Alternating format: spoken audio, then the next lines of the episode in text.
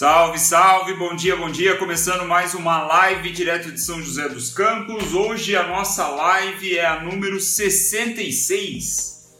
66 dias em seguida, fazendo lives aqui no Instagram sobre livros de negócios e marketing. E nessa live vamos continuar com a leitura do nosso querido livro aqui, Ready, Aim. Não, como que chama?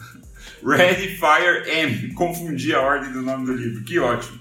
Ready, Fire, Aim. Esse é o livro que nos promete ir de 0 a 100 milhões de dólares em pouco tempo, certo? Um grande livro aqui do Mark Ford, um cara com pele em risco, né, com um histórico aí mais de 30, 40 anos de execução na construção, no crescimento de negócios e tô gostando demais desse livro, tô muito animado. Esse é o segundo capítulo, terceira live sobre o livro, né? A gente viu uma breve introdução, vimos o primeiro capítulo ontem, que também ainda assim é uma introdução, e hoje, capítulo 2, ele diz por que a quantidade de funcionários importa, é importante, né?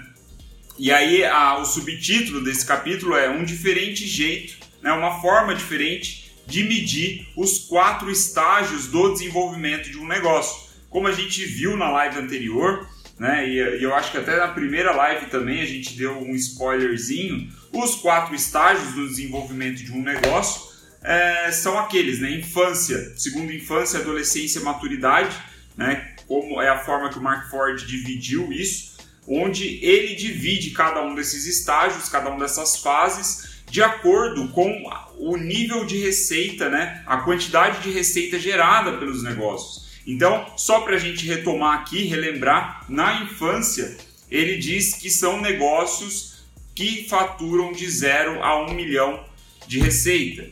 Na segunda infância é de 1 a 10 milhões, na adolescência é de 10 a 50 milhões e na maturidade é de 50 até 300 milhões de reais ou de dólares, o conceito se mantém, não importa a moeda, beleza? E nesse segundo capítulo ele dá uma reflexão um pouco diferente. Ele diz o seguinte: ele diz é, que ele caracterizou o desenvolvimento dos negócios por receita porque é mais fácil, é mais palpável para a maioria das pessoas. Dinheiro é dinheiro, a gente consegue. É, é, se colo colocar todo mundo na mesma página, fazer o, os conceitos serem entendidos, quando a gente nivela por dinheiro. Mas ele diz que dependendo do tipo de negócio, né, ou até do estágio que a sua empresa está, você, ele diz o seguinte: as próximas páginas talvez não façam tanto sentido porque você vai se ver fora de um grupo, né? Às vezes você é, a classificação do seu negócio não vai estar precisa. Quando isso acontecer, ele sugere então um diferente modo de medir, que é através da quantidade de funcionários que a sua empresa tem. O que eu achei muito interessante, né? É uma forma diferente de visualizar. Então, é, se uma visão aí, uma análise dos estágios, dos estágios do desenvolvimento por dinheiro não corresponder à sua realidade, às vezes faz sentido você pensar aí no, no, na quantidade de funcionários que você tem. Então, sem mais delongas, qual é esse. É, primeiro, né? Qual é a base desse fundamento dele? E depois a gente vai falar como ele divide cada estágio pela quantidade de funcionários. E aí, por fim, uma conclusão, vou dar uma conclusão, uma reflexão minha, tá? É, para você aí pensar é, e levar para o seu negócio e levar para sua prática, certo? Então é o seguinte, ele diz né, que o número de funcionários pode ser um indicador melhor. E aí, olha para você ver que interessante. Adivinha quem que esse cara cita como referência? O Malcolm Gladwell, que foi um cara né, que a gente citou na live do na, na temporada de lives do livro Grouped, né, que foi a terceira temporada. E eu lembro que a Rafa, eu acho que comentou do, do Malcolm Gladwell, que ela tinha lido um livro, se eu não estou enganado, um livro dele. E ele, o, o que é incrível aqui, né, essa coincidência de referências, talvez não seja tanta coincidência assim, mas o Mark Ford cita o livro The Tipping Point do Malcolm Gladwell, que foi publicado no ano 2000, né, e, e, e é um livro que me parece É, eu acho que foi sobre as 10 mil horas que o Eric falou aqui no chat, eu acho que foi isso mesmo. Eu lembro que no livro Group It, o, o Paul Adams, ele questiona a lei do, dos poucos, né? A, é, the Law of the Few, que era a ideia de que o, existem influenciadores na sociedade que conseguem é, fazer com que as pessoas é, é, fa, consegue fazer com que as mensagens se espalhem de uma maneira mais assertiva, mas aí o Paul Adams ele questiona tudo isso, ele diz que essa lei dos poucos não é verdadeira e o que ele sugere é aquela ideia dos grupos, né? Então, a Rafa falou que vai assistir a palestra dele é, do Malcolm Gladwell lá no STSW. É, mas para a gente não perder a linha de raciocínio, já estava viajando, já estava pensando em outras coisas, é, o The Tipping Point é citado de novo. E aí o que, que o, o Mark Ford fala sobre o The Tipping Point é que o, o, autor, né, o Malcolm Gladwell, ele diz que uma comunicação eficiente em grupo é possível até seis ou sete pessoas dentro do grupo.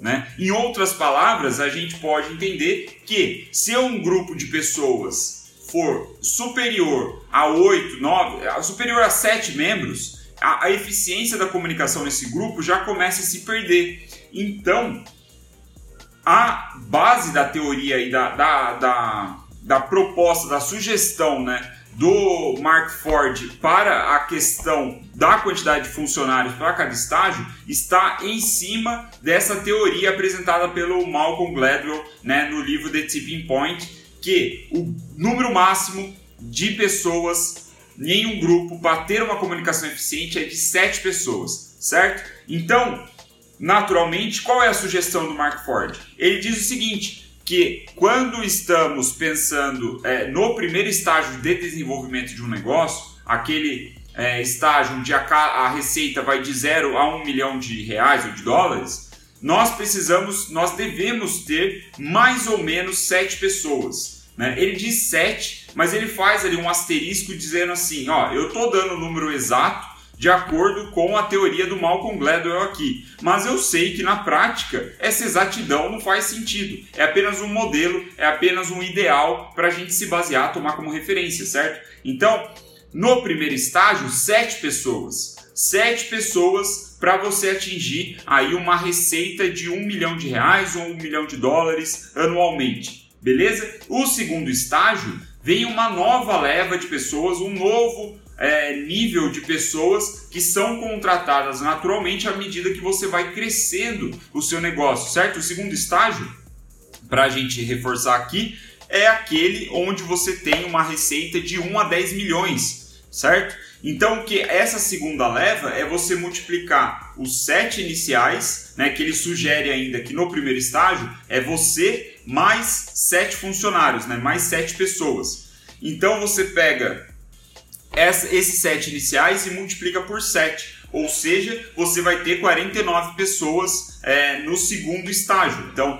de 1 a 10 milhões, uma empresa aí de mais ou menos 49 funcionários 50 contando com você, 50 pessoas trabalhando. E isso a gente começa a colocar, né, ter uma ideia. É, é, quem quer empreender, quem quer criar um negócio, construir um negócio, começa a tornar as coisas mais palpáveis. Você começa a imaginar né, o, como você pode estruturar a sua empresa.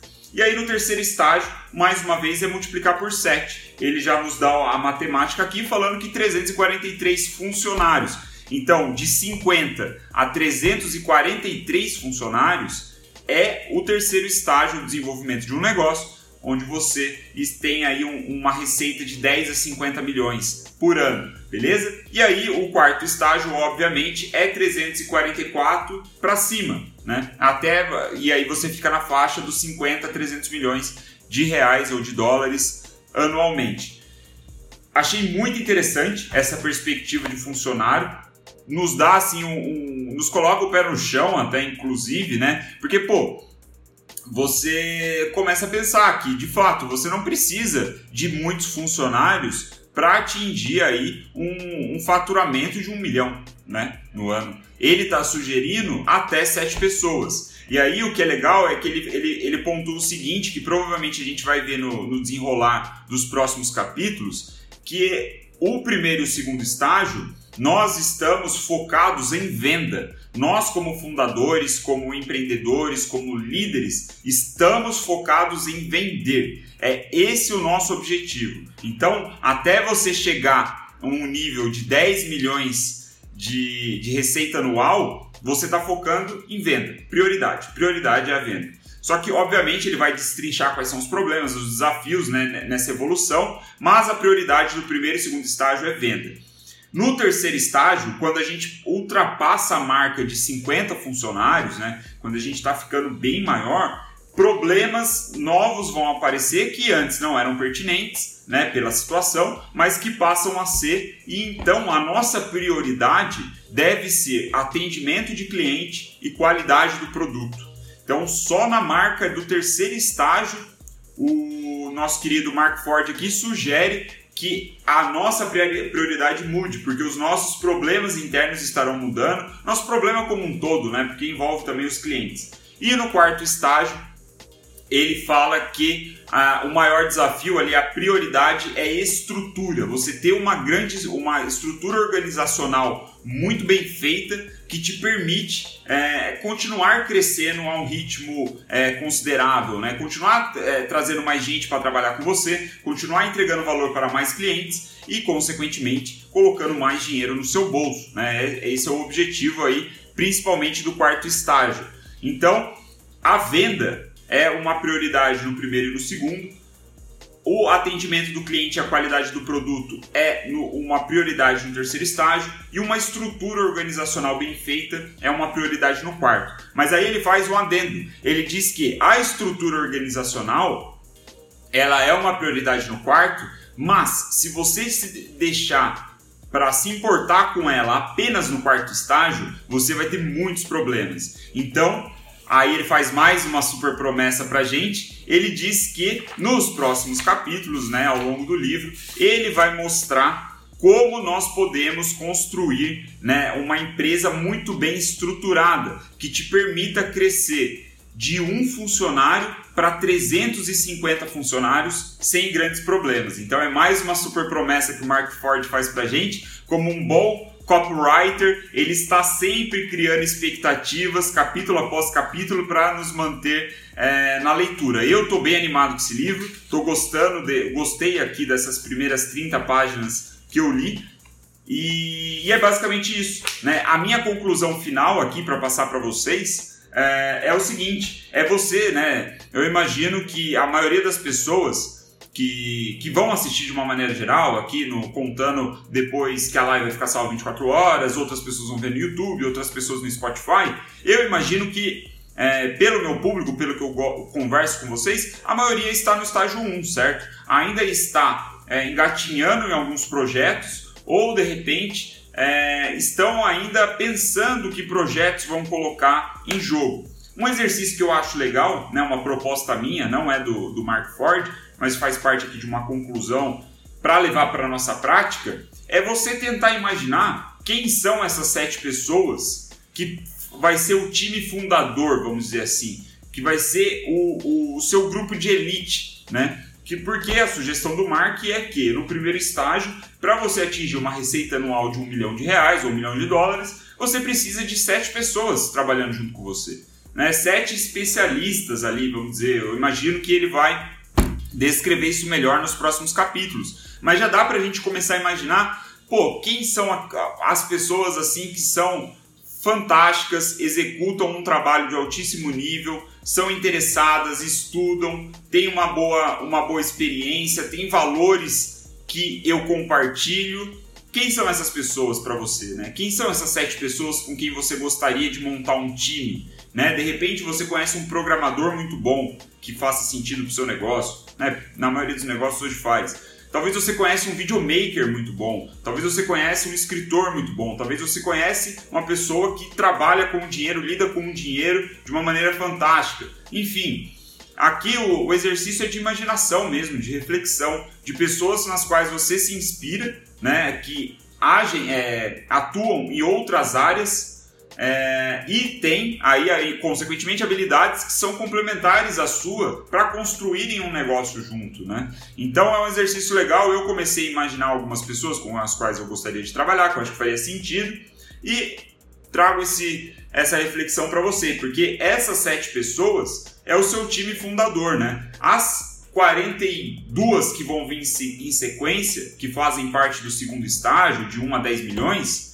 elas vão ser subordinadas dessas sete pessoas. Essa, pelo menos, é a sugestão do Mark. Né? Ele diz, é claro, assim que é, ele sabe que na prática vão ter demissões, vão ter contratações, vai existir turnover, né? as pessoas entrando e saindo da sua empresa. Isso é natural. Ele está passando aqui uma referência, né? um ideal para a gente se basear e então trabalhar né, com o desvio padrão em cima desse ideal. Beleza? Mas né, a, o que a gente espera é que essas sete pessoas fiquem com você ao longo de todos os estágios aí que vão vir, né, até você atingir uma receita na casa de centenas de milhões de dólares, imagina só.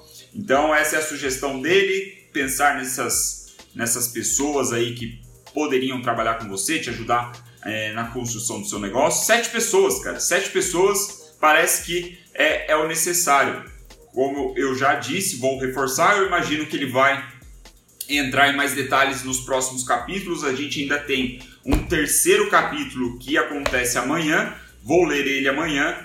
E depois desse terceiro capítulo, a gente vai para o capítulo 4, que aí então é o primeiro capítulo do primeiro estágio. Esses três capítulos iniciais são introdutórios. No quarto capítulo, a gente começa o primeiro estágio, que é de zero a um milhão de reais. Estou ansioso para saber o que, que o Mark nos reserva nesse querido livro chamado Red Fire Aim. Né? Então é preparar fogo, apontar. Né? Numa tradução livre aí, ele faz um trocadilho legal. É isso, galera. Muito obrigado pela atenção. Obrigado por quem entrou agora. Fico feliz com o feedback. Estou tentando manter o ritmo de atualizações no YouTube, no Spotify. À medida do possível, eu vou fazendo essas atualizações lá. Para quem não acompanha as lives, eu entendo que o horário não é o melhor. Eu também entendo que muitas vezes o formato acaba não sendo melhor para o Instagram. Mas é isso. Obrigado pela atenção, obrigado pelas mensagens, obrigado para quem compartilha é, a live com outras pessoas e acaba trazendo mais gente aqui para nossa tribo é, de de aventureiros em busca da teoria e da prática, certo? É isso. Amanhã estamos aí de novo, 9 e 3 da matina. Valeu!